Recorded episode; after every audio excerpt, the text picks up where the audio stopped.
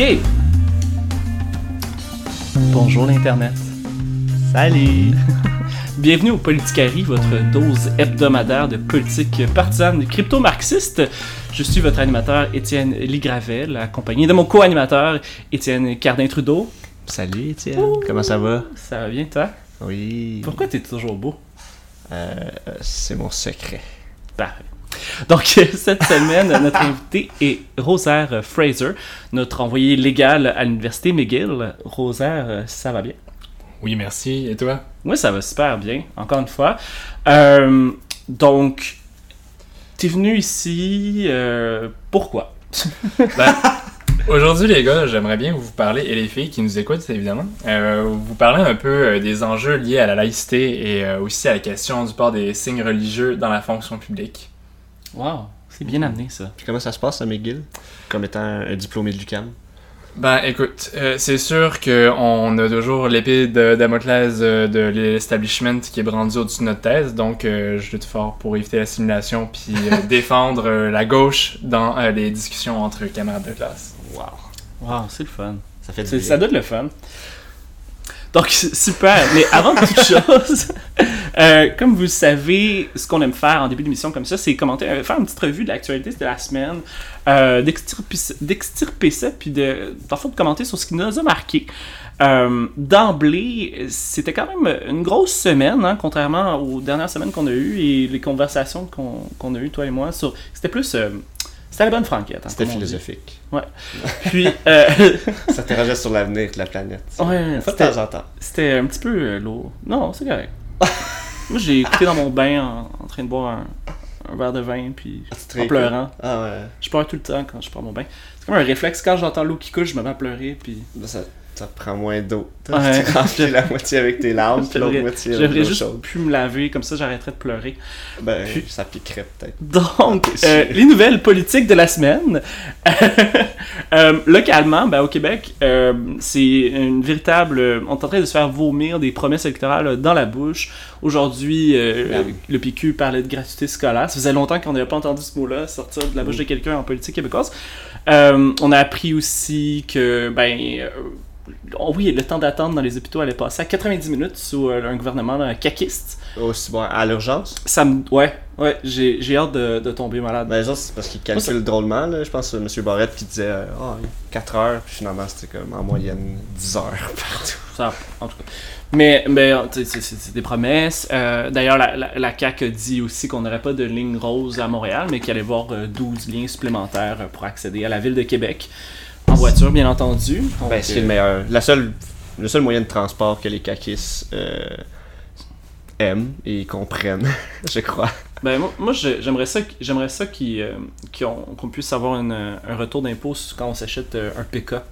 Oui. Ce serait le fun, hein? Comme Ça ça, serait une promesse à, une promesse à à venir. réfléchir, certainement. oui. Donc, il y a aussi Atalante euh, qui a débarqué euh, chez Vice pour crier comme des porcs fascistes et chiffonner du papier. Euh, D'ailleurs, il y a aussi Sa Majesté euh, Michael Jean au Canada qui a pas mal été la risée euh, du pays.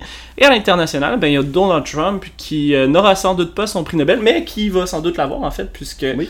On euh, apprend à l'instant. on a appris à l'instant en fait, grosse nouvelle, grosse exclusivité Oui, c'est une exclusivité. le- la rencontre euh, le 12, le 12 juin prochain à Singapour va, va avoir lieu. Oui, alors on- la, la belle lettre, je sais pas si tu avais lu la lettre de Donald Trump Oui, à M. Hoon. Euh, C'était tellement bizarre. Depuis quand bizarre, que des hein. dirigeants discutent à la lettre interposée. euh, La lettre commençait dans le fond euh, par, euh, par un sujet amené qui disait comme quoi que les, les États-Unis avaient beaucoup plus d'armes nucléaires que, que la Corée du Nord et qu'ensuite il disait que c'était une bonne personne, que Kim Jong-un c'est une bonne personne. Il le remerciait aussi d'avoir euh, d'avoir libéré les, les trois otages, ben pas des otages mais les trois, si on, on dit-tu otages, des otages américains qui étaient, qui étaient prisonniers là-bas. Mais mais oui, donc ça va se produire. Euh, faut savoir, dans le fond, que ce qui est arrivé récemment, c'est que les, négociations pour la rencontre ont un petit peu tombé à l'eau parce que euh, il y a Mike Pence, le vice-président américain, ainsi que John Bolton, qui est conseiller euh, à la sécurité nationale pour Donald Trump, qui ont comparé la situation de la Corée du Nord avec celle de la Libye en 2003. Puis on se rappellera ce qui est arrivé par la suite avec Muammar Kadhafi dans les rues en Libye qui s'est fait sodomiser par une baïonnette. Voilà. Mais il est mort après, là. Il est pas. Je veux dire, ils ont pas. Ok. J'imagine que tu meurs quand tu te fais ça de musique par une baïonnette. Ben, ouais. En tout cas, je veux, je veux pas revenir sur une autre controverse, là, mais. Je veux pas spoiler personne, mais ça me rappelle des trucs de 13, la deuxième saison de 13 Reasons Why. Il y a quelqu'un qui se fait sodomiser par une baïonnette dans 13, Reasons- 13 Reasons Why. J'en dirai pas plus. Mais euh, c'est vraiment choquant. C'est bien fucked up. Ouais, c'est vraiment bizarre. Donc, je, sais pas si tu voulais aller sur ce terrain-là, là, mais. je non, non, je Non, je m'attendais pas à ça. Moi non plus. Mais c'est correct, on va noter ça. on- ça va être une émission de plus à ne pas regarder. Euh, pour ma part, mon attention cette semaine s'est tournée vers l'événement tant entendu de la petite bourgeoisie montréalaise, c'est-à-dire le C2 Montréal. Et j'aimerais aussi euh, aujourd'hui vous parler de, de biais journalistiques. En fait, on, on en parlera un petit peu euh, après euh, ma tirade contre C2 Montréal. Euh, puis c'est ça, en fait, c'est quelque chose aussi qui a attiré mon attention. Puis je trouve ça quand même important d'en parler parce que je trouve que le, le biais d'objectivité médiatique, c'est quelque chose qui, qui, qui modèle notre façon de voir certains enjeux vraiment importants, puis on, on s'en rend pas totalement compte. Avant toute chose, je vais prendre une petite gorgée d'eau dans Oh. mon, euh, ma belle bouteille Ikea en verre. Ça, c'est hipster. Mhm. Ouais. C'est celle que tout le monde a en fait. Puis il y en a beaucoup dans des restaurants euh, à pizza, Mm. vous remarquerez. Ah ouais. Donc euh, voilà, c'était mon éditorial sur la bouteille de verre. Moi, je la trouve laide. Donc, comme je vous ai dit, euh, cette semaine, c'était C2 Montréal, ce véritable rassemblement d'affairistes néolibéraux. Bon, on les, traitera, on les traitera pas tous de parvenus, hein, ce serait injuste. Il n'y a pas juste des enfants gâtés de Westmount lors de, lors de cette rectoragie du marché libre. Il y avait aussi des gens qui ont mis beaucoup de sous de côté dans l'espoir d'y participer et de, et de rencontrer un investisseur pour leur projet de start-up. D'ailleurs, Cardin un start-up, euh, le sait-on, et ça sert généralement à rien ou à monétiser un service qui autrement serait gratuit. Comme tout. Bientôt, Tout? il va y avoir un start-up pour avoir des bonbonnes d'air potable. Mais, ben, je. Mais t'as une bonne idée. Est-ce que t'étais assis Il y en a sûrement déjà, là, mais comme, je veux dire, en tout cas, ou d'eau embouteillée maintenant. Ça aussi, c'est déjà. Fuck. Tu pourrais vendre des bouteilles d'eau Ikea, mais avec de l'eau dedans. Ouais. Ben, ouais. Comme ça, ça serait genre, pas des bouteilles de plastique. Genre, Tu serais en avance sur tout le monde. wow. C'est. Ils vont les interdire. On va là, c'est deux Montréal. On va. Donc, On va pourrait- on va starter up, c'est 3 Montréal. Donc, Cardin, on va appeler ça c'est 3. Donc, Cardin, on parlait d'un billet de 1695$ pour euh, une, une expérience de 3 jours. Il faut savoir que c'est le prix à payer pour côtoyer ces femmes et ces hommes d'affaires très, très, très occupés. hein. Les syndicats ne vont pas s'effriter d'eux-mêmes, ou peut-être, hein, comme on en a parlé la semaine dernière. Et les conditions de travail, si elles ne sont pas méticuleusement monitorées par un patron, ben, auraient sans doute tendance à s'améliorer. Donc, euh, d'être riche, c'est un travail de tous les instants, Cardin. Un entrepreneur, là, c'est occupé. Toujours occupé. C'est occupé à être occupé. Exact. Je pense que C'est occupé à donner des ordres puis à faire de l'argent. À remplir son agenda. Si. Non, Dur. faire remplir son agenda. Faire remplir son agenda.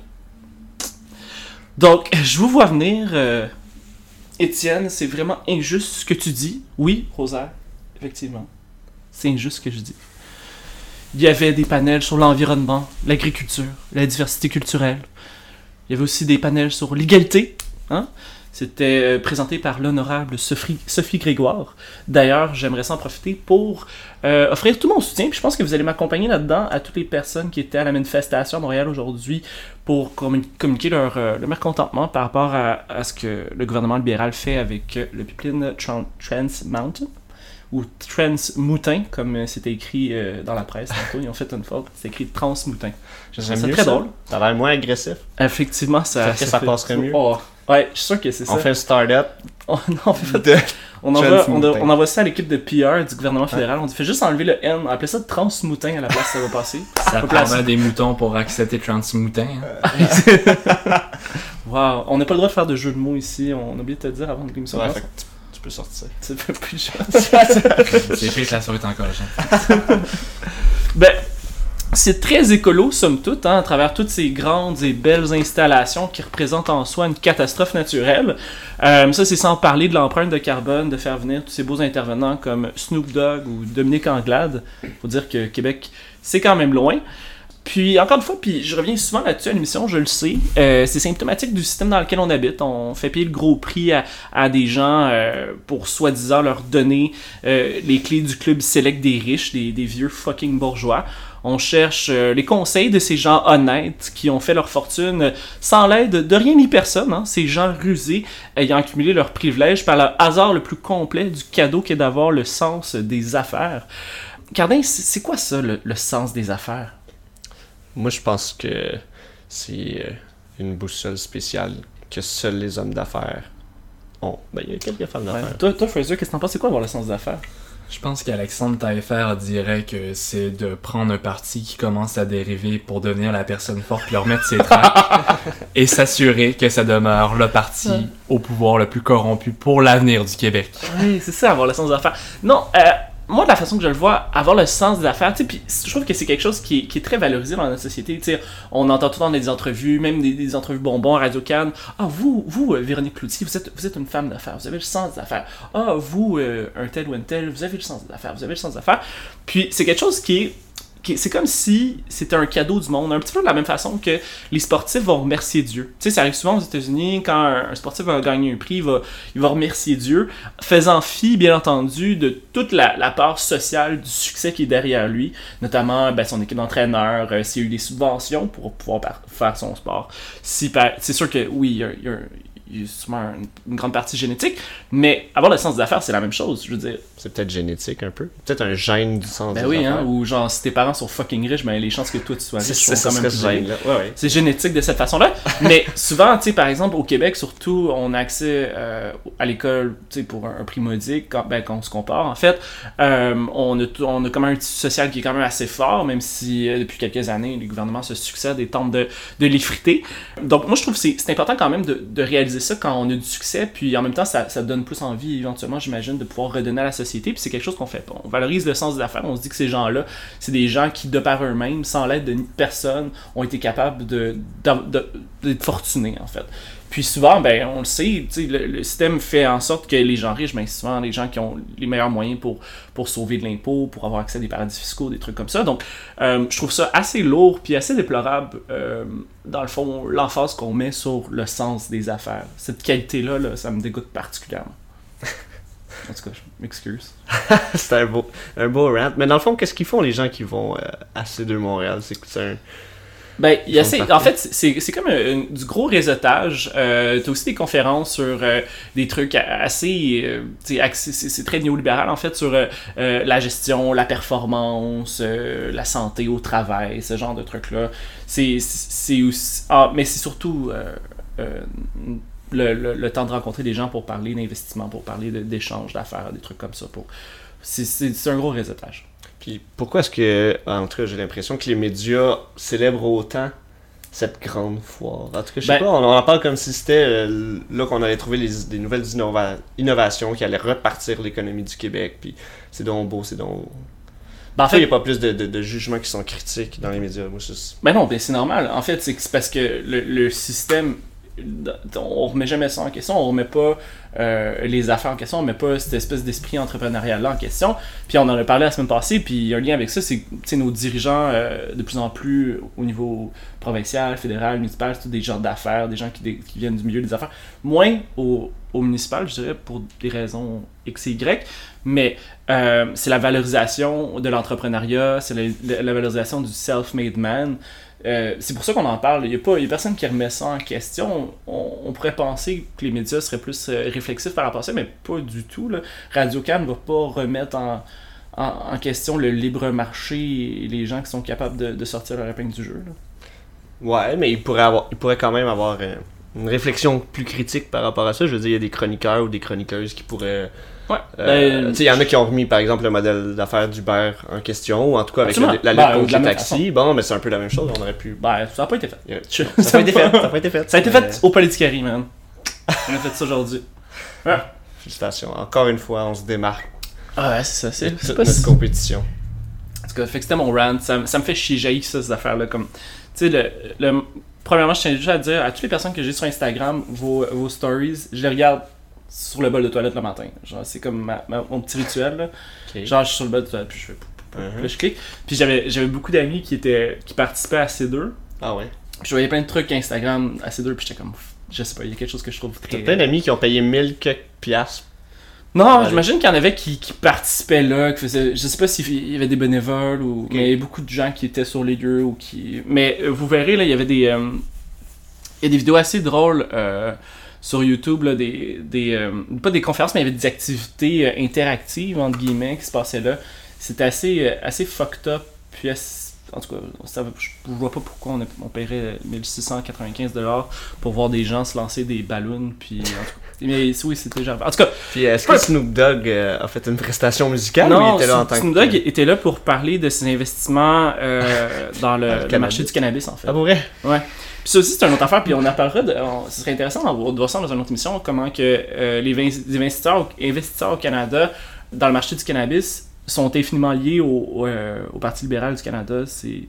Ah ouais. Beaucoup d'instigateurs, la légalisation, ont rapidement euh, passé dans, du, du côté du privé dès qu'ils ont eu la, cer- la certitude que ça allait être légalisé euh, de manière imminente? C'est un peu un délit d'initié, quand même, quand tu y penses. C'est-à-dire qu'ils savaient probablement en, en primeur que ça allait être. Ou en Ben, tout cas, ils savaient- il y avait des bonnes intuitions. C'est un délit d'initier à l'inverse, si tu veux, parce qu'en effet, ils ont compté sur des renseignements privilégiés pour pouvoir guider finalement leur action d'un point de vue d'investissement et entrepreneurial. Sauf que le délit d'initié s'applique seulement dans les situations où le, les stocks, en fait, la valeur de l'entreprise euh, est sur le bord de chuter. Donc, euh, Ah, ok, ok. C'est Ouais, à l'inverse. L'inverse, ouais. Savais Ouais. pas. Mais alors, si, t'as- si tu mets la main sur des informations privilégiées pour de croire qu'un stock va prendre beaucoup de valeur, c'est pas un délit d'initié. Encore là, euh, je suis pas assez, euh, assez avancé sur euh, la question du droit euh, fiscal là, ou droit d'investissement. Mais j'aurais tendance à dire que peut-être qu'il y a aussi une nuance entre le fait de démarrer une nouvelle entreprise, de se lancer en affaires, puis aussi la question Mm. de la valeur existante des stocks. Parce que c'est sûr que ben, de retirer, de vendre ses parts ou d'acheter des parts, ça va avoir, une affaire- un, un effet assez important sur la spéculation. Finalement, ça peut avoir des échos sur le restant du marché. Donc, euh, Ouais, mais on en reparlera de ça, c'est intéressant, euh, surtout avec la légalisation qui s'en vient, là, c'est un sujet qui m'intéresse beaucoup.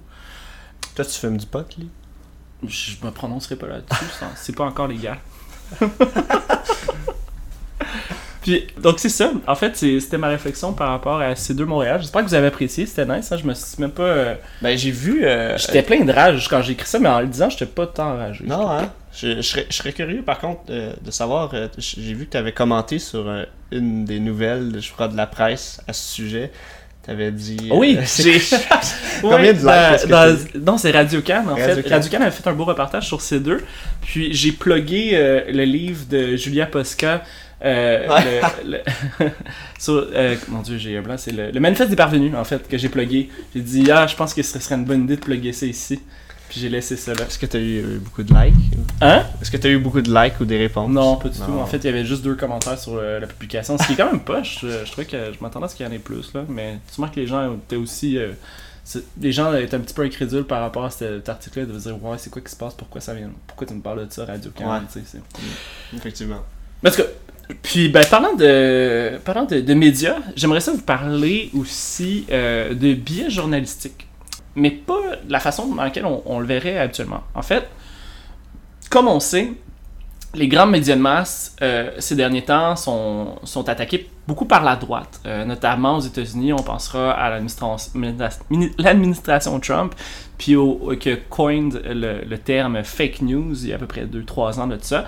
Puis, euh, ça se reflète un peu ici, surtout dans, dans les médias sociaux où il y a des groupes de droite qui vont critiquer euh, le devoir, la presse, Radio-Canada, euh, parce qu'ils sont soi-disant trop de gauche ou qu'ils offrent une, une couverture bia- biaisée. Premièrement, je tiens juste à dire que on, on, on vient tout, on est un peu critique, moi, puis on a fait notre bac en, en communication politique. Oh, on Donc, on fois. est critique de la couverture médiatique en général. Je pense que c'est imparfait. Moi, je suis d'avis que c'est des couvertures biaisées d'emblée, sauf que euh, faut pas exagérer non plus. Puis en fait, ce qui arrive avec, ces critiques-là, ce qui arrive souvent, c'est que les, médias, à place de, couvrir euh, la vérité comme étant quelque chose d'objectif, vont couvrir la vérité comme étant quelque chose euh, qui change selon ton opinion, faisant fi des faits. Donc, oui, mais les faits sont pas toujours des faits. Ah, Il y a une critique épistémologique qui peut être Ben, fait aussi je vais- à, à la vérité comme étant objective, là, mais euh, peut-être que je te laisserai terminer euh, ce que tu voulais dire là-dessus. Ouais, mais en fait, moi je pense que le phénomène dont je, dont je veux parler, en fait, c'est davantage quelque chose qui, qui est récent, qui se passe de plus en plus avec l'espèce de, de, de bouillie dans laquelle les médias sont en ce moment, où est-ce qu'ils savent pas trop, euh, pas trop euh, où s'en aller dans leur pénible transition vers, euh, vers les marchés plus numériques. Donc, ce qui est observable, par exemple, c'est surtout, comme je disais, c'était d'offrir les deux côtés d'une médaille alors que la médaille est complète. Donc, par exemple, euh, il y a, quelques années, aux États-Unis, ça arrive encore souvent, mais il y avait le débat entourant euh, la théorie de l'évolution. OK? Mais aux États-Unis, ça, arrive encore souvent, souvent, souvent qu'on qu'on débat de la théorie de l'évolution à la télé, à Fox News, à CNN, etc. Cependant, quand on regarde le consensus scientifique entourant l'évolution, la théorie de l'évolution, ben, on se rend compte, euh, selon la NASA par exemple, que 97% de la communauté scientifique s'accorde pour dire que la théorie de l'évolution, ben, c'est un fait. C'est pas quelque chose qui est questionnable. Donc, ce qui arrive souvent, c'est que les médias vont recevoir quelqu'un qui est pour et quelqu'un qui est contre. Mais ça, c'est con, ça, ça, ça envoie un message à l'auditoire comme quoi il y a encore un flou sur l'interprétation de la théorie de l'évolution, tandis qu'il y a, à toute fin pratique, il n'y en a pas. Si, admettons, tu es pour avoir ce débat-là là, dans, dans un média, tu devrais recevoir, ben, je sais pas, neuf personnes qui sont pour la théorie de l'évolution, neuf scientifiques qui vont dire que la théorie, de l'évolution c'est un fait, puis d'en avoir un tata qui va se présenter là puis qui va être en contresens. Si tu veux vraiment démontrer la réalité telle qu'elle est à ton auditoire, c'est ça que tu devrais faire. Ouais, mais attends, moi j'aurais juste un petit bémol à faire parce que je trouve que ta conception de la vérité ou du fait est un peu, euh, est un peu poussée, c'est-à-dire qu'un fait scientifique est un fait euh, seulement parce qu'il y a eu une méthode scientifique derrière qui, en, qui, qui- Ouais. qui- qui en est venue à, à- à mettre ce fait-là de l'avant comme étant le plus plausible jusqu'à présent. C'est-à-dire que c'est un fait jusqu'à ce qu'il soit démontré qu'il qu'il Ben, n'en est la- plus la un par la méthode scientifique, c'est-à-dire par la même méthode. On démontre euh, l'erreur et on, on, on le substitue ce fait-là à un autre parce que tout au long de l'histoire humaine, il y a eu des faits scientifiques euh, qui se sont avérés ben, soit euh, complètement faux ou en partie euh, faux et qui, qui ont été modifiés selon pourvu Ouais. qu'on soit capable de tu sais je veux dire mais, Mais... mais je comprends ce que tu veux dire c'est-à-dire que là c'est plus une, une question de consensus scientifique et de consensus d'opinion et là si on présente euh, Mais une personne qui dit telle chose et l'autre qui dit le contraire, alors que 97%, comme tu dis, euh, dit la première chose en général. Là, tu, tu représentes mal euh, la proportion des gens qui sont pour ou qui sont contre une. Ben, c'est surtout aussi que. Parce qu'il n'y a, pas de- y a pas le- de vérité. Il y a le- pas de vérité. euh, le- ben, je la, la vérité, je- ça, ça dépend, euh, ça dépend où tu vas en venir par rapport à ça. Moi, je, je parle davantage d'une vérité effectivement basée sur, sur la méthode scientifique. Là. Ça, c'est c'est sûr. Mais en gros, ce que j'essaie d'amener là-dedans, c'est que ça crée quand même un flou. C'est que ça veut dire, mettons, si. euh, puis, en fait, la théorie de l'évolution, c'est peut-être boiteux comme exemple, mais moi, l'exemple qui, qui m'avait qui cherché cette semaine, c'est parce que, euh, tu sais, au Québec, on, on parle beaucoup, euh, beaucoup d'organismes génétiquement modifiés. Puis, euh, cette semaine, il y avait un article dans la presse qui euh, se, se donnait au, au jeu, puis qui publiait, qui publiait les, résultats d'un sondage qui démontrait que les Québécois étaient inquiets par rapport à leur consommation euh, d'OGM, plus inquiets que, que le reste du Canada. On parlait d'environ 45% des Québécois qui étaient euh, inquiets là, par rapport à, leur consommation. Donc, eux, qu'est-ce qu'ils ont fait? C'est qu'ils ont appelé un, un professeur à l'université de Dalhousie pour, euh, pour, dans le fond, parler des OGM. Lui, il, il servi comme un petit peu à, éteindre ces inquiétudes-là. Puis, on reçu aussi un, gars d'un groupe qui s'appelle Vigilance, OGM. Un groupe qui, d'ailleurs, pour avoir euh, visité leur site, aurait pu s'appeler Vigilance Pesticides parce qu'ils font des amalgames assez douteux sur, euh, sur la science entourant les OGM. Puis ce qu'on sait, selon la Pew Research Center aux États-Unis, c'est que 88% de la communauté, scientifique s'entend pour dire qu'il n'y a pas de risque lié à la consommation d'OGM. Puis ça, c'est sans, en fait aussi, euh, en lien avec ça, euh, 70% de notre consommation de nourriture contient des OGM. Puis la technologie dans laquelle on se base aujourd'hui pour notre consommation de nourriture, elle existe depuis 24 ans. Fait que c'est pas un, c'est pas un phénomène qui est nouveau, puis ça donne l'impression qu'il y a encore un débat à avoir là-dessus sur notre consommation de nourriture au- OGMisée, puis sur les, les effets que ça peut avoir sur notre santé. Tandis qu'à toute fin pratique, il n'y en a pas. Puis ça crée encore une fois un flou parce que, ben, euh, le devoir aurait pu dire aussi que 88% de la population, euh, 88% de la, de la communauté scientifique s'entend pour dire que la, la consommation d'OGM est, est safe.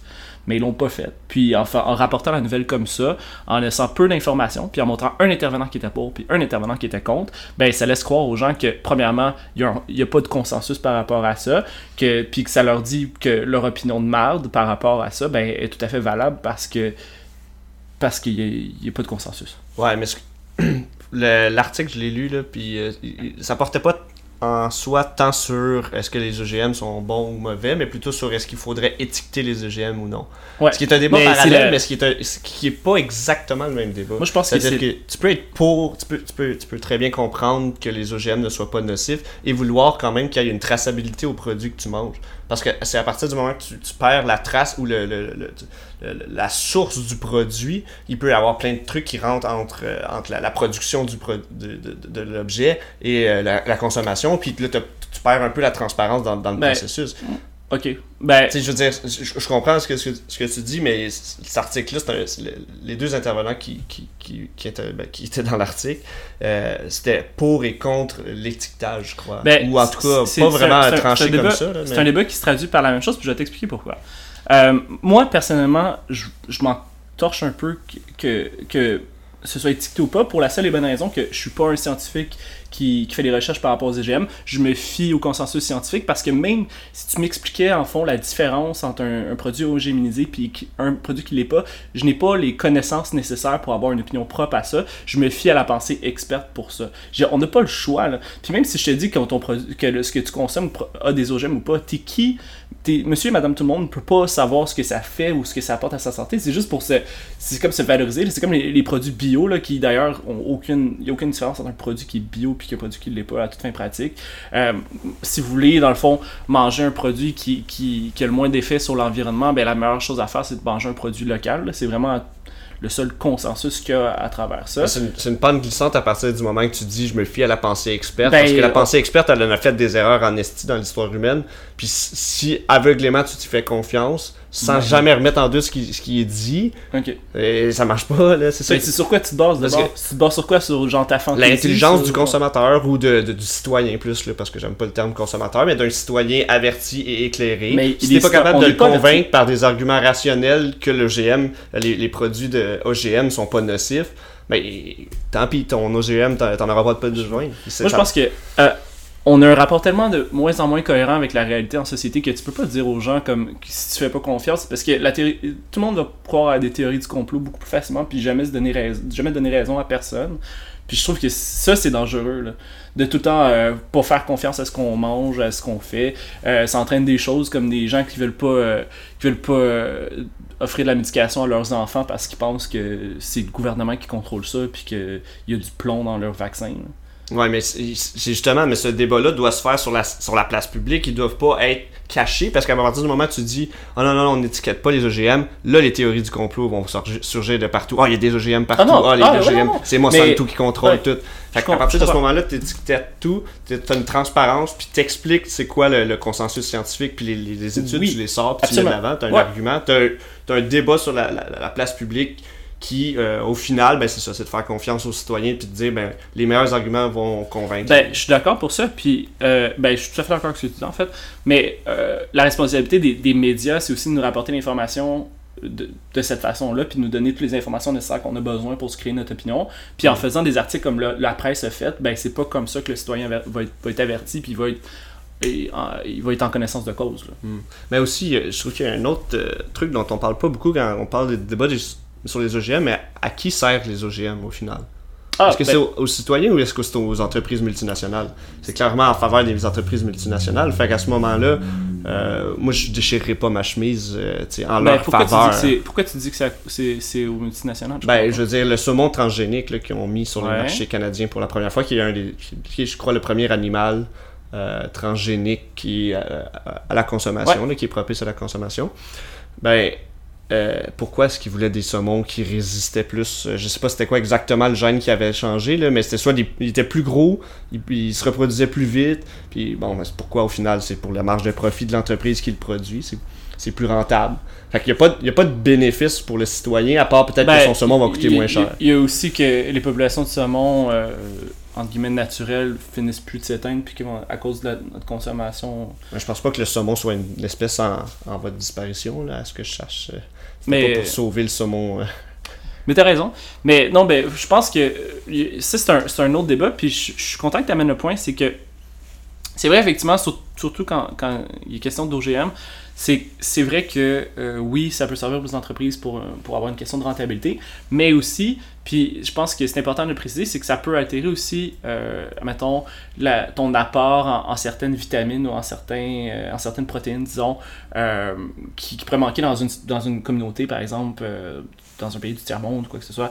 Tu peux, par exemple, un exemple qui vient souvent, c'est le, riz, le gold rice, en fait, qui est un riz qui donne plus de, de vitamine C puis qui pourrait compenser pour des, des carences en vitamine C, par exemple.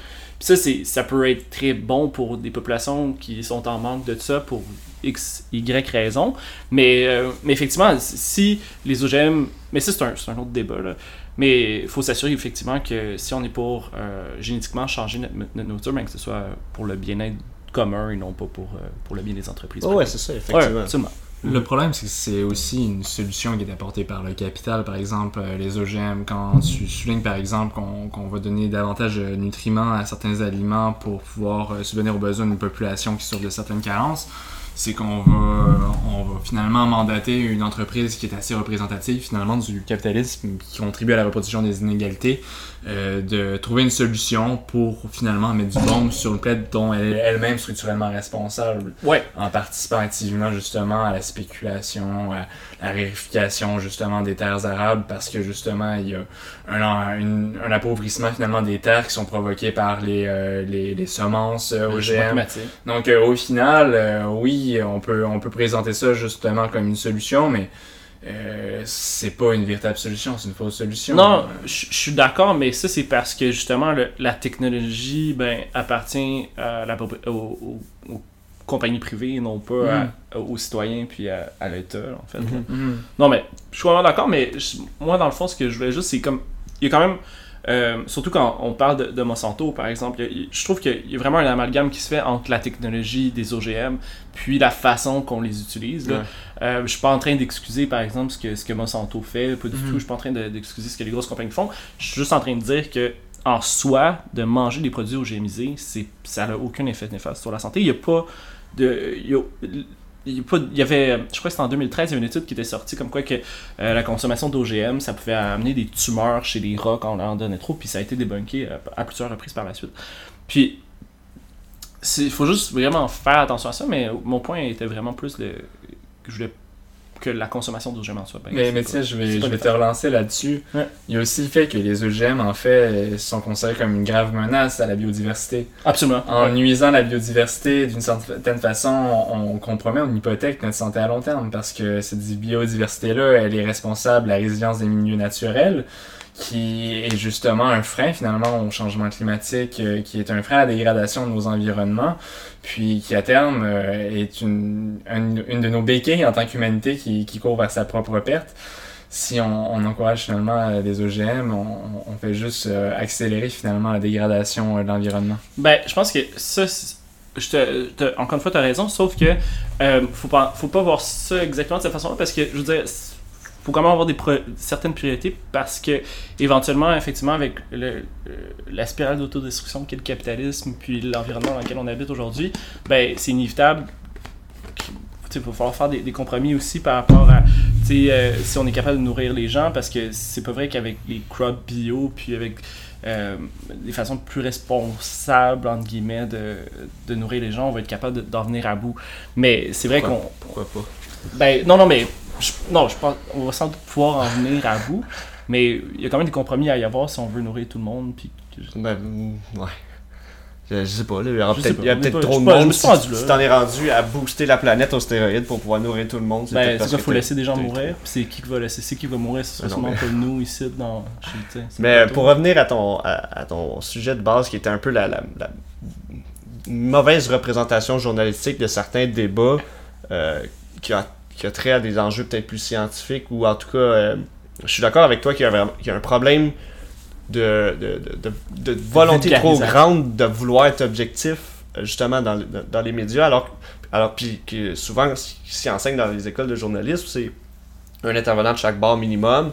Faut que tu présentes tous les côtés du débat, mais tu sais, comme tu dis, quand c'est 88 ou 97 euh, contre 3 ou euh, euh, 12%, ben c'est quoi présenter le débat? C'est-tu présenter les deux côtés quand même ou c'est de présenter juste un côté ou euh, là il y, a- il y a vraiment quelque chose d'intéressant à soulever parce que trop souvent justement ça, ça donne l'impression qu'il y, a, qu'il y a toujours des gens contre puis que euh, chaque opinion se vaut genre. Ça c'est pas ça c'est pas bon, c'est le relativisme des- des opinions Ouais. euh, qui est présenté souvent dans les médias, euh, tend à- c'est toujours la recherche justement de ce débat-là, même quand il y a pour avoir euh, pour avoir été stagiaire en journalisme ou en tout cas avoir suivi une formation en journalisme, euh, il y a des moments où j'étais comme pourquoi est-ce que j'ai besoin d'avoir cette opinion-là qui est contre cette mesure économique-là, je vais aller à l'IRIS ou je vais aller à, à l'Institut économique de Montréal parce que je sais exactement ce qu'ils vont me dire, puis j'ai besoin de quelqu'un qui va me dire euh, non, ça c'est pas bon, puis oui, ça c'est bon. Fait que ça vient, euh, ça vient débilitant dans le fond, ça sert à rien. Tu, tu- tu vas voir, tu cherches la quote juste pour avoir la quote pour puis la quote contre. Ça, ça c'est complètement ridicule. Effectivement. Ouais, je pense qu'on a fait le tour. la semaine prochaine, en fait, j'aimerais ça parler d'un sujet un petit peu euh, dans ces lignes-là. Fait que restez à l'affût. On va, on va- je veux parler de, de la fausse. euh, euh, en fait, de la, la fausse représentation qu'on fait entre. La fausse équivalence entre euh, l'extrême gauche et l'extrême droite, euh, souvent telle que telle que, que par nos médias. Donc, euh, on va revenir un petit peu là-dessus. La semaine prochaine, d'ici là, euh, Rosaire, euh, tu vas nous parler de laïcité, ce qui tombe euh, un peu bien, hein, parce qu'aujourd'hui, on, a reçu un sondage Ipsos La Presse, un peu fucked up. Euh, donc, bien entendu, c'est un sondage non probabiliste, donc c'est à prendre avec un gros bloc de sel. On apprenait entre autres que 76% des répondants, euh, eux disent que 76% du, Québec, mais on va dire des répondants, euh, estiment que les immigrants nous imposent trop souvent leurs valeurs et leur religion. Il y a 71% aussi des gens qui, euh, qui trouvent que le Canada et le Québec sont allés trop loin en accueillant, trop de réfugiés. Donc ça vient tout embarquer dans des débats collectifs sur euh, la laïcité, sur la religion, sur notre, dans le fond notre ouverture par rapport à l'autre. Euh, donc Fraser, je te donne la parole. Merci Étienne. Et oui, donc euh, aujourd'hui, comme j'annonçais, euh, je vais parler de laïcité, un sujet qui a fait couler beaucoup d'encre, euh, qui a fait perdre beaucoup de salive et beaucoup de temps Oui. à nos politiciens qui auraient pu travailler sur des sujets beaucoup plus utiles, en fait, pour la société. En soi, la question du port des signes religieux, c'est un enjeu qui est vraiment très, très délicat dans notre société, on l'a constaté.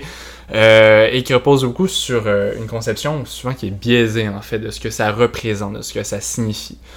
On vit, euh, bon, on pourra la critiquer, mais on vit dans un système qui est une démocratie, qui est un état de droit, du moins qui le prétend et qui tente de l'incarner. La Cour suprême, c'est ce qu'elle a tranché dans un renvoi qui est assez célèbre sur relatif à la sécession du Québec, il y a maintenant une vingtaine d'années. Euh, il y a des principes constitutionnels non écrits qui sous-tendent notre société. La démocratie, la primauté du droit, le multiculturalisme en sont euh, des représentants de ces principes-là. Ces valeurs qui découlent d'une interprétation qui est libérale en fait des objectifs de nos institutions euh, et aussi de l'importance centrale des droits de la personne dans notre État, qu'on retrouve en fait euh, dans le texte de la Charte canadienne des droits et libertés, puis encore la Charte québécoise des droits de la personne. Dans le fond, en vivant dans une démocratie, dans un état de droit, on cherche à préserver finalement l'égalité des individus, des personnes. On connaît un peu l'égalité formelle, l'égalité substantielle. Avant, on traitait souvent les individus d'une manière complètement égale. L'État devait justement s'assurer que tout le monde re- recevait le même traitement, les mêmes ressources. Mais on sait aujourd'hui que ça entraîne souvent des inégalités qu'on prévoyait pas à l'origine. Donc on parle maintenant d'égalité substantielle. Une caricature que j'ai déjà vue qui est quand même assez intéressante on représente trois personnes de taille différentes qui essaient de voir par-dessus une grosse clôture un match de, de baseball. Et il y a trois caisses de bois. L'égalité euh, formelle en soi, c'est euh, la situation où les trois personnes auraient le droit à une caisse de bois. Et la personne qui est de taille plus petite parvient quand même pas à voir par-dessus la clôture le match. L'autre personne, taille normale, et sa pointe des pieds. L'autre personne, la grande personne, qui n'a pas besoin de caisse de bois de toute façon pour voir le match, voit le match. L'égalité substantielle, c'est là où on voit que finalement la grande personne se passe de sa caisse de bois pour la donner à la plus petite personne, qui elle à ce moment-là est capable de voir le match et l'autre personne de taille moyenne a aussi droit à une caisse de bois pour être capable de voir le match. Donc, vous voyez un peu l'idée. Ouais, je- ouais. Ben, dans une société où euh, on a le cinquième de la population, justement, qui est d'origine, euh, qui, est- qui est issue de l'immigration, euh, on se retrouve dans une situation où on a plein de communautés culturelles, de communautés religieuses qui composent finalement le Canada. Et on est une société avec une démographie extrêmement dynamique, extrêmement changeante. Et le problème, c'est qu'aujourd'hui, on a des institutions qui sont monopolisées encore par euh, ben, les personnes qui sont issues finalement des vagues d'immigration d'il y a plusieurs siècles. Encore 4-5e Des hommes blancs. des hommes, exactement, des hommes blancs. Et donc, euh, nos institutions sont, sont pas représentatives finalement de l'ensemble de la population et de ceux qui sont en contact euh, avec les, services de, de l'ordre, de la justice, ces trucs-là. Euh, depuis les années 90, on a constaté que les, co- les taux d'incarcération, en fait, auprès de la, de- jeunesse des communautés minoritaires demeurent. euh, excusez-moi, euh, je me suis un peu foiré. Les taux d'incarcération, eux, on, se sont stabilisés. euh, les taux de criminalité sont demeurés stables et ont même diminué. Mais pourtant, auprès des, des- des jeunes populations, en fait, euh, ben, de la jeunesse immigrante, euh, les taux d'incarcération, eux, ont augmenté. Oui. Euh, au niveau des statistiques, on parle qu'un jeune afro-américain, par exemple, un jeune afro-canadien, excusez-moi, a quatre fois plus de chances de se faire interpeller qu'un blanc ici au Canada. Ouais. Et euh, la Cour suprême, au sujet des Autochtones, est même allée jusqu'à dire que la prison aujourd'hui symbolise pour les adolescents autochtones l'avenir que leur réserve la société, au même titre en fait que l'école secondaire ou le collège pour les- tous les autres Canadiens. Ouais. Euh, les Autochtones, par exemple, eux, représentent 1,5 à 2% de la population du pays, puis ils constituent le corps de la population, euh, pourtant, carcérale du Canada. Euh, puis même dans certaines provinces canadiennes, c'est jusqu'à 50% de la population des, des pénitenciers, des prisons, qui sont des Autochtones, malgré le fait qu'on parle du 20e de la population du Canada, en termes de, de proportion. Il y en a qui vont argumenter que ce problème en fait de criminalité qui est quand même assez important, euh, ça témoigne d'un problème qui est plutôt économique, que des sociétés, des, des parties de la société qui sont plus vulnérables à la délinquance, à la criminalité parce qu'ils sont ils vivent plus à- dans la pauvreté. Ça, c'est vrai, on l'entend souvent, ça. On l'entend souvent ça. Pourtant, c'est pas parce que une communauté est plus vulnérable à certains phénomènes nocifs comme des problèmes économiques que ça justifie un renversement de la présomption d'innocence dans notre société. Parce que, comme je soulignais, les gens sont quatre fois plus. euh, un jeune afro-canadien est quatre fois plus euh, susceptible de se faire interpeller par la police, mais ça signifie pas pour autant que la personne en question a commis un crime. Puis ça, c'est même un problème qui est reconnu par nos instances judiciaires. Dans l'affaire Grant contre Griffiths, le- un juge de la Cour suprême est venu dire en fait que la stigmatisation des minorités visibles est tellement rendue importante en fait qu'on peut plus s'attendre raisonnablement à ce qu'une personne racisée elle peut se sentir libre d'exercer son droit de refuser d'obtempérer à l'invitation d'un policier à le rejoindre juste pour discuter sur le trottoir, même s'il n'y a pas de motif raisonnable. Parce que si on se fait interpeller puis qu'on n'a rien commis sur le trottoir, on est libre de dire au policier qu'on n'a rien à lui dire, on n'a rien à lui répondre et continue notre chemin. Mais pourtant, quand on va dans certains quartiers chauds à Toronto ou encore à Vancouver, les jeunes personnes racisées, elles, si elles décident de s'en aller, de continuer leur chemin, elles se font tasser dans un coin par un policier et l'intervention est complètement irrégulière. Mais étant donné que les policiers portent une arme à leur ceinture, puis ont leur badge et la loi de leur côté, euh, ben, elles se sentent euh, en plein droit de pouvoir euh, commettre ce genre d'intervention Ben, abusive. Habituellement, Ça- ça, prend un motif raisonnable pour. euh, Ça prend un motif raisonnable, ouais. Il y a beaucoup, euh, beaucoup d'affaires là, devant les cours qui passent que ce sont des situations qui auraient pu vraiment être facilement évitées si les policiers auraient été au courant finalement de la limite de leur pouvoir. Puis si les personnes auraient été pleinement conscientes finalement Si de le leur policier droit. avait été moins douchebag. Mhm. Ouais, mais c'est plus qu'une question de douchebagitude, le rendu là. C'est c'est systémique, là, clairement. C'est c'est systémique parce qu'il faut dire qu'on s'entend, les personnes qui détiennent le plus de pouvoir discrétionnaire dans notre société, ce sont les policiers. Même si on n'a plus la peine de mort, en fait, au Canada, le fait que les policiers sont armés avec des armes létales, ils ont la capacité finalement d'infliger la peine de mort de manière C'est vrai. indirecte.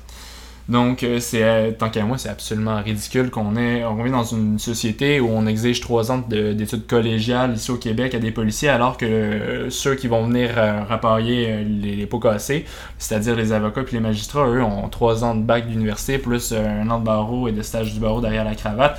Et encore, on se retrouve souvent dans des situations complètement incohérentes avec des jugements qui défendent finalement le droit grève des étudiants sur un parallèle vraiment boiteux avec la consommation du jus de raisin et le boycott de l'industrie du jus de raisin. hein.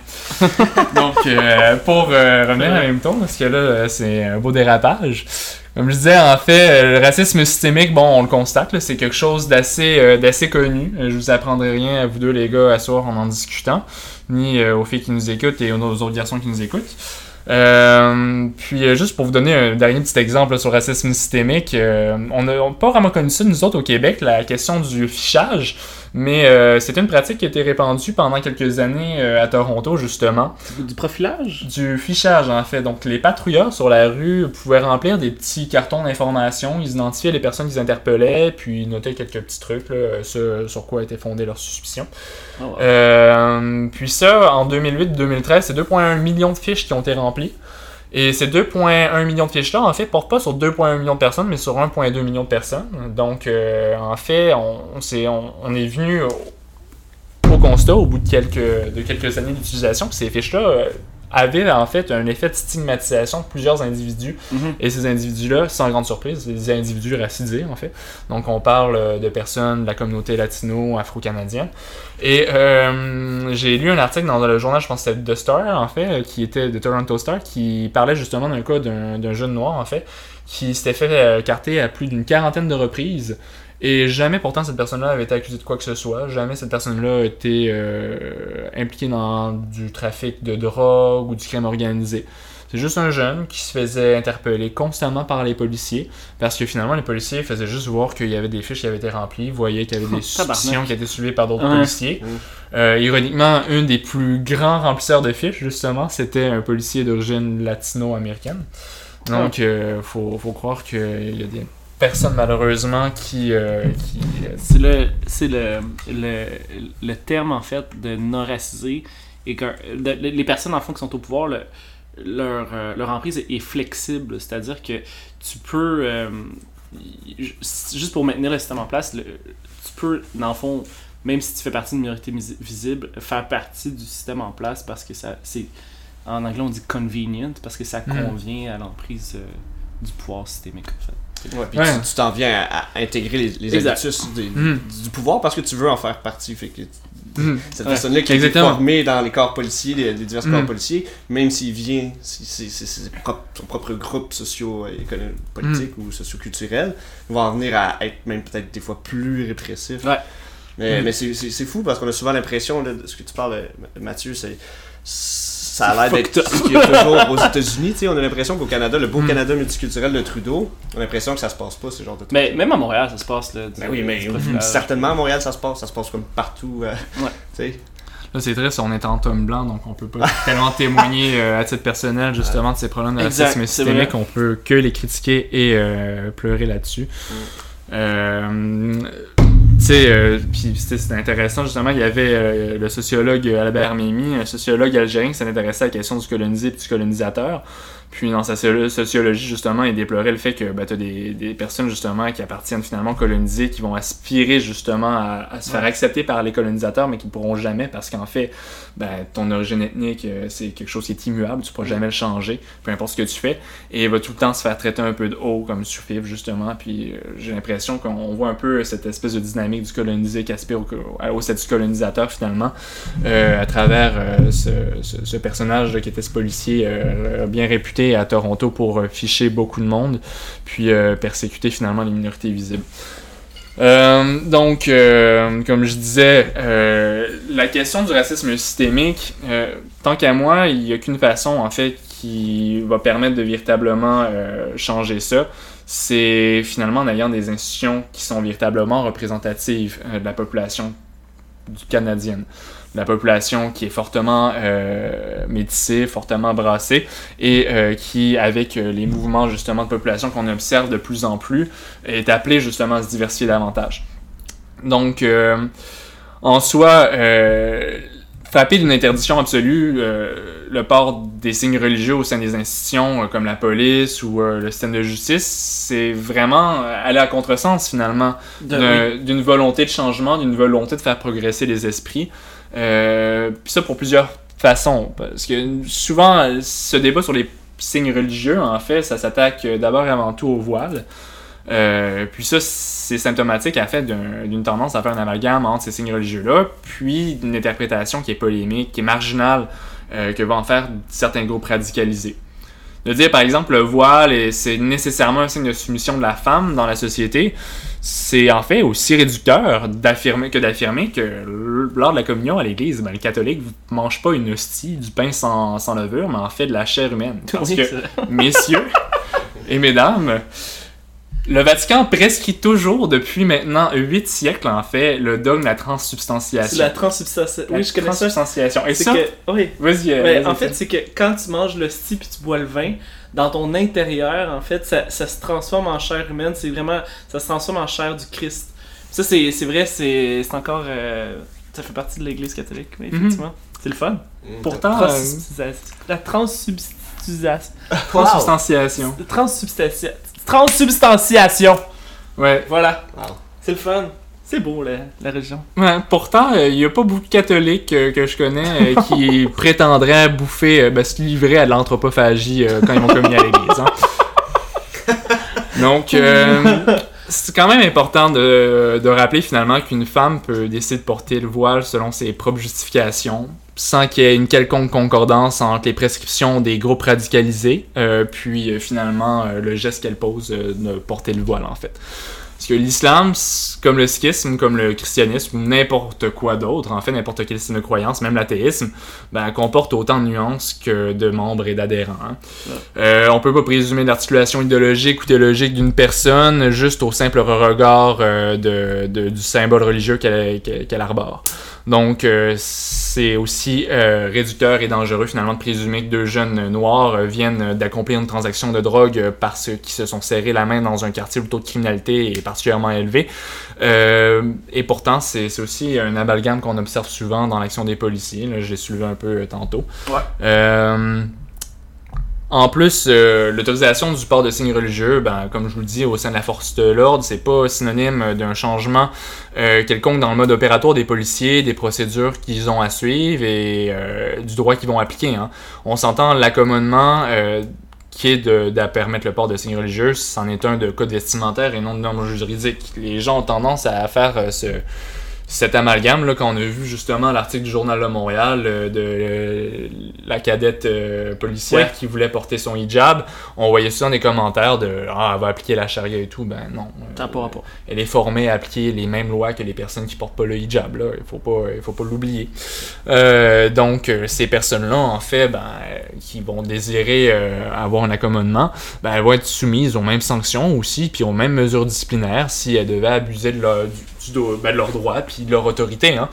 Puis là, ben justement, euh, ça touche aussi un autre petit problème, c'est qu'en fait, le véritable problème ici, c'est peut-être l'impunité auprès de la police, parce que justement, on voit beaucoup de dérives au niveau des interventions policières qui sont abusives, où les gens vont, euh, par exemple, arrêter abusivement un jeune afro-américain, hein, euh, ou n'importe qui d'autre sur le bord de la rue, et pourtant, ces policiers-là s'en tirent sans problème.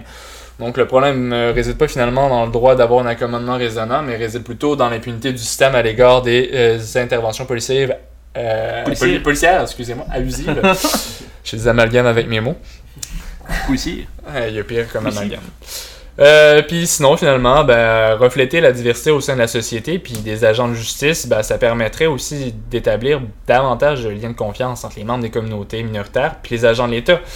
Euh, vrai. faut pas rappeler aussi que si on se retrouve devant le dilemme justement de se prémunir euh, de nos droits en tant que citoyennes et citoyens, euh, d'avoir accès à certains services publics, d'avoir accès à la justice, d'une part, puis d'exercer notre liberté de religieuse. Si, par exemple, on oblige une femme à se dévoiler pour euh, aller témoigner en justice ou pour aller porter plainte à la police, mais que selon elle, sa conviction religieuse lui prescrit de porter le voile à tout prix, ben, il y a de fortes chances que cette personne-là, finalement, n'ait pas dénoncé un comportement, par exemple, de mari abusif ou de mari violent. elle va y penser deux fois avant d'y aller. Exactement. Donc, au final, est-ce qu'on travaille véritablement à réaliser l'objectif de démocratie puis d'état de droit en obligeant certaines personnes à se dévoiler Pas nécessairement. Au contraire, on fait juste entretenir des dynamiques où on aura des zones d'impunité à l'égard, par exemple, de la violence conjugale, la violence familiale ou encore euh, euh, des dynamiques de reproduction euh, patriarcale. On ne sera pas en mesure de pouvoir dépister à temps des comportements qui sont associés finalement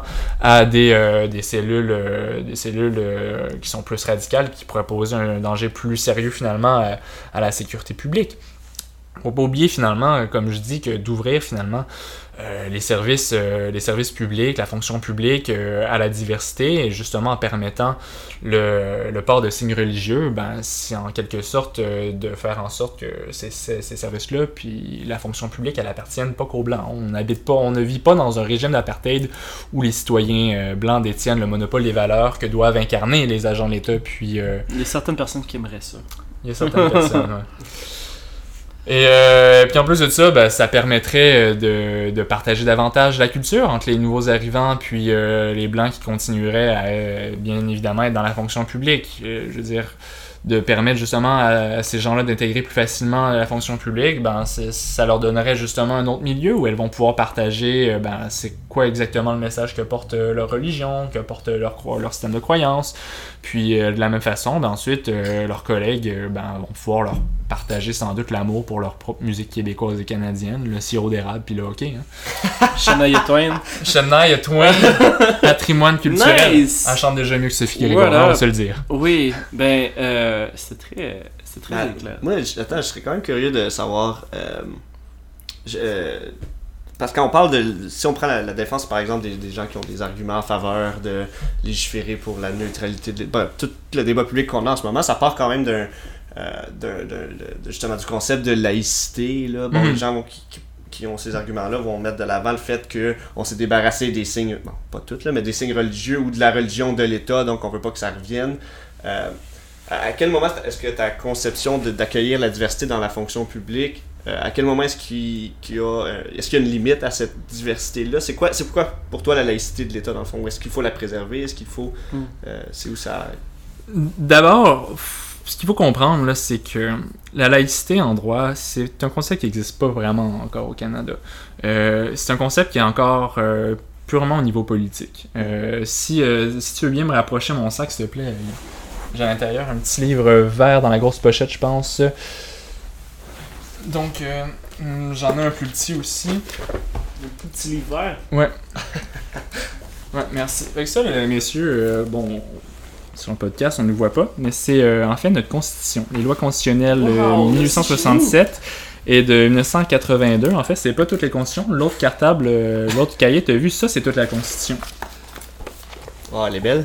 Ouais, ça, c'est toutes les lois constitutionnelles qu'il y a là-dedans. Mais bref, pour en revenir en fait à la question de la laïcité, le Canada à la base n'est pas vraiment un pays laïque. hein. Là, j'ai devant moi euh, le préambule de la loi constitutionnelle de 1982 qui commence par attendu que le Canada est fondé sur des principes qui reconnaissent la suprématie de Dieu nice! et la primauté du droit. Donc, quelle euh, année? 82! 1982. Donc, Ah. euh, la première loi constitutionnelle parlait même pas de Dieu, mais euh, surprenamment, en 92, c'est dit tiens, on va commencer à en parler. Wow, Puis si euh, vous avez dans votre poche un peu de change, messieurs, et à la maison, je vous invite à faire l'exercice avec moi.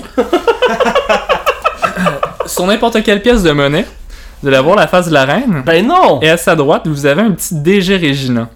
Est-ce que vous êtes déjà posé la question qu'est-ce que ça signifie DG Regina Euh, don't Je pensais- God Je Regina. pensais que ça parlait de la ville de Regina. Moi aussi. Non, non, c'est du latin pour Dei Gratia Regina, reine par la grâce de Dieu. Ah, ben oui. Donc, tu sais, Ah, c'est vrai. La question de la laïcité est encore une question assez délicate parce que on n'a pas de fondement, de, de principe constitutionnel qui encense finalement cette laïcité-là. Par contre, comme je disais, on a des principes constitutionnels comme celui de la démocratie, de la primauté du droit, puis du multiculturalisme.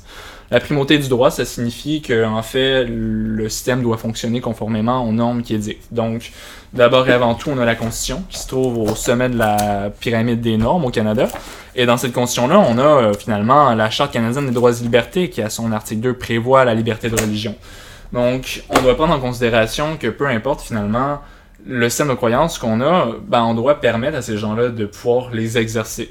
Tant et aussi longtemps finalement que cet exercice de leur liberté de religion va pas porter atteinte aux droits d'une autre personne. Mhm. Et donc, notre manière finalement d'encadrer le port des signes religieux doit suivre un test en, droit qui s'appelle le test de Hawkes, en fait, qui veut justement encadrer toute atteinte finalement aux droits et aux libertés qui sont garanties par euh, la Charte canadienne des droits de la personne.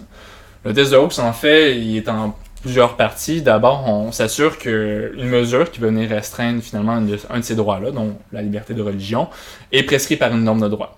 Donc on pourrait dire, ok, ben, la loi 62, c'est un exemple, c'est une loi, c'est une norme de droit, donc elle peut prescrire une atteinte finalement à la liberté de religion.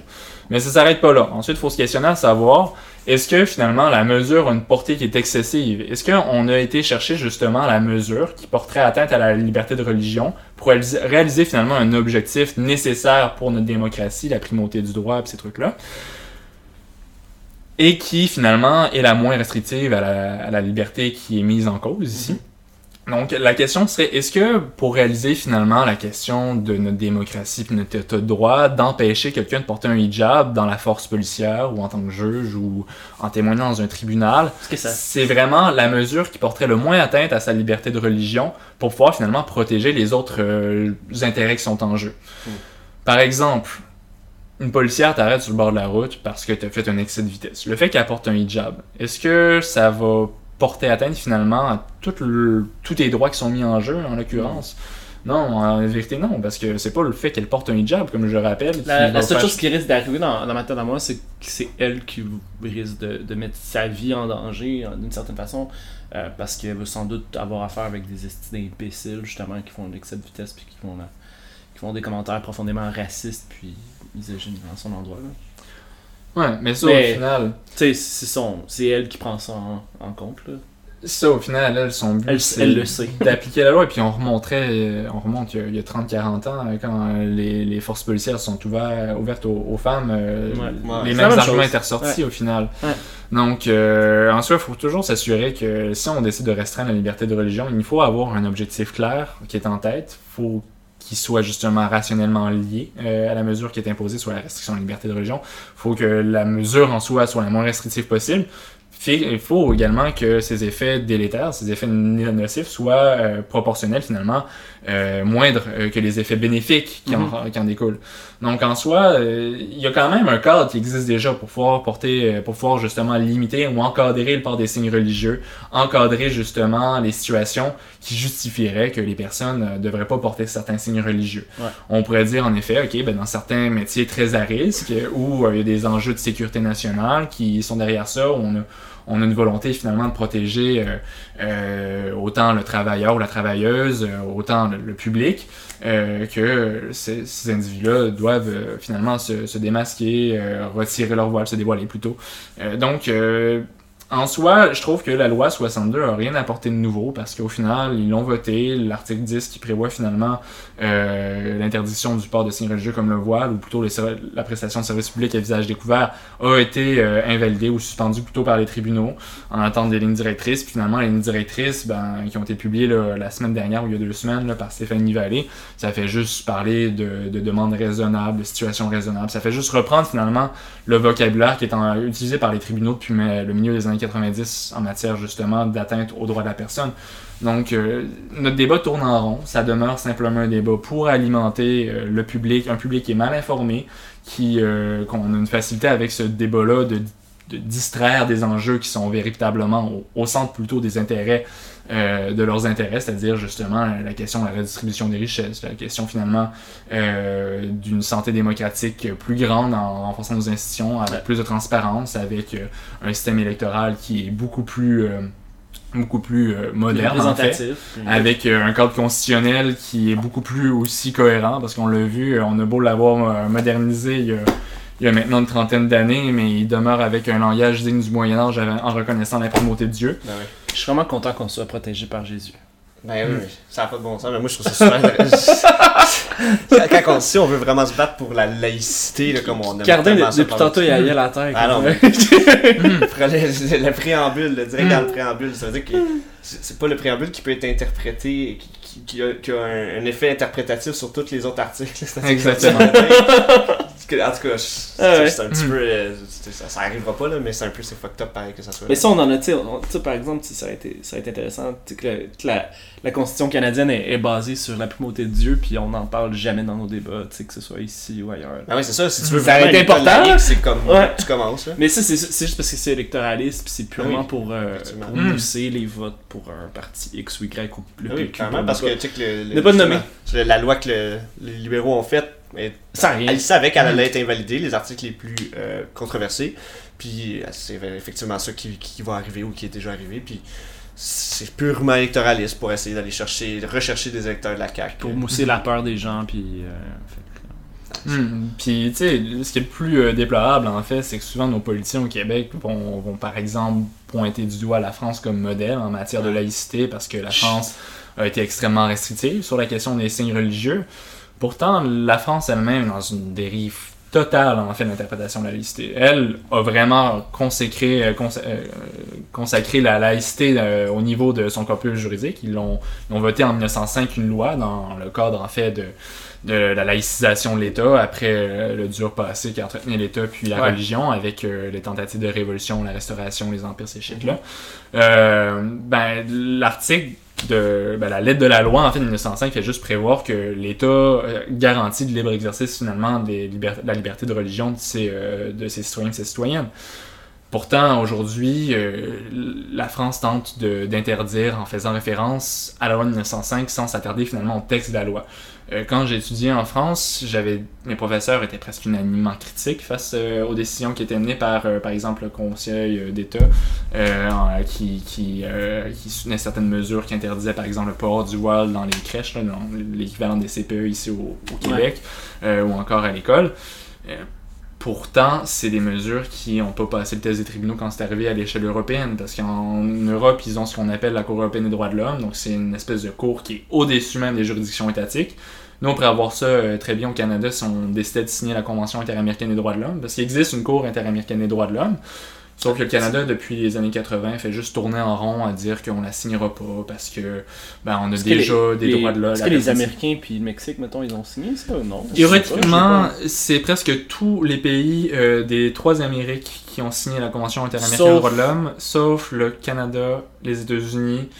Euh, je crois que la Jamaïque s'en est retirée, puis il y a quelques autres pays, mais Ouais. une vaste majorité des pays l'ont signé. Puis le Canada, ben, perdu- périodiquement se pose la question est-ce qu'on devrait le signer? On finit tant par dire non. On sort des arguments absolument bidons en disant ben, il y a certains pays, par exemple, qui, dans le droit à la vie qui est garanti par la Convention interaméricaine de- euh, des droits de l'homme, interprètent la vie au moment de la conception et non au moment de la naissance. Ah ouais. Donc, L'avortement, interdit de l'avortement. Ouais. c'est ce qui est très, très fréquent finalement dans plusieurs pays latino-américains. Mais pourtant, rien ne nous empêcherait, par exemple, d'émettre une, euh, une réserve sur l'interprétation finalement de cet article-là pour dire que nous, on reconnaît finalement le droit à la vie qu'à partir du moment de la naissance, ce qui serait très bien. Euh, ça, c'est ce contre-argument-là, qui était pourtant suivi par des professeurs de droit au Canada, n'a jamais été entendu. On n'a jamais répondu à ça. Euh, puis finalement, le Canada dit qu'on a un des instruments de protection des droits de la personne au niveau interne, puis des tribunaux suffisamment solides pour pouvoir assurer justement les droits de la personne sans qu'on s'ingère euh, de haut, donc une organisation internationale. Ah ben. Wow, c'était tout un épisode, hein? Wow. On a appris beaucoup de choses aujourd'hui. Ouais. On- ouais. Ça devrait être dans le- On devrait mettre un préambule à notre podcast, là, dans notre introduction, puis dire euh, il est entendu que le podcast euh, euh, euh, existe selon la bonne grâce de Dieu. Ah oui, j'aimerais ça. Euh, mais euh, merci beaucoup, euh, Rosaire, c'était vraiment nice. Ouais, merci d'être venu. Ça fait plaisir. Euh, encore une fois, Merci merci. Merci Cardin pour euh, ta présence, ta fidélité. Des Je fois, je, toujours être là pour toi. des fois, je rêve. Faites un beau couple. Des fois, je rêve à toi. Wow. Des fois, tu me hantes. Là, Ok, non. oh, oh, oh, oh, Beaucoup mais de tension dans l'air. mais, euh, merci beaucoup à notre beau et grand public euh, pour encore une fois de vous être joints à nous. Donc, on se revoit la semaine prochaine, toujours un petit peu près de l'apocalypse. Donc, passez, passez une bonne semaine. Salut!